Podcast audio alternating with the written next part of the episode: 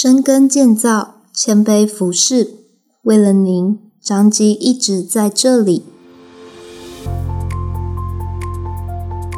您现在收听的是张基选读，每周一篇健康知识更加添。今天为大家选读。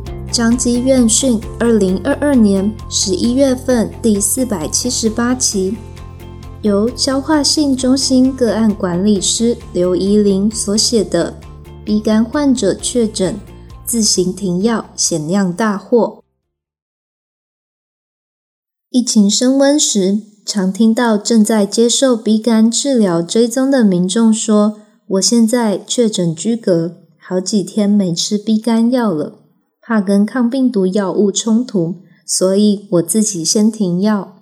又或者有些民众表示，疫情这么严重，我不敢去医院回诊拿药。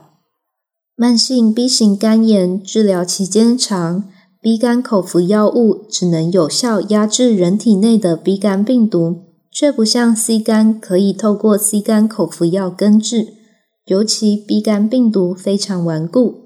擅自停药后，病毒很容易反扑。若为合并肝硬化患者，则更需要长期服用控制，不建议中断治疗。为了帮助民众定期回诊，个案管理师会主动联系关心。但在疫情期间，许多个案未按时回诊。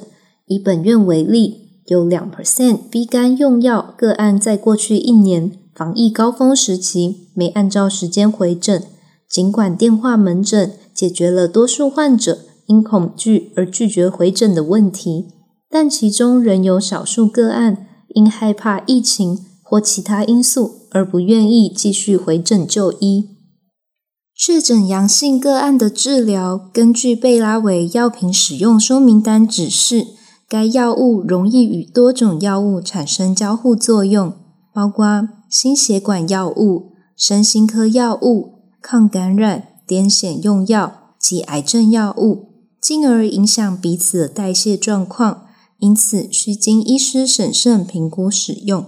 而贝拉维对 B 肝治疗药物贝乐克、韦利德不会造成交互作用。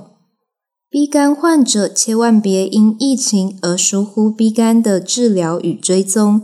曾经有个案因为自行停药，不到三个月就急性肝炎发作，甚至有病变导致肝肿瘤的。急性肝炎的病况，有的会恶化到肝衰竭，需要换肝的程度，病情严重的可能就因此丧命。而肝脏的病变在初期普遍没有症状，曾经遇到自行停药的个案，因身体不适再次就医时，肝指数飙高至正常值的五十倍以上，黄疸，而且原本治疗时已清零的病毒数量，在停药后反扑上升至千万以上。提醒民众，B 肝治疗期间如有任何疑问，最好能先联络您的个案管理师或主治医师做咨询，切莫自行停药，以免造成更大的伤害。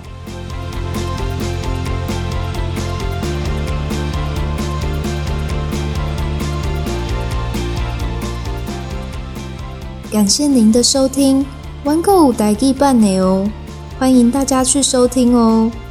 彰化基督教医院为了您一直在这里，下次见喽。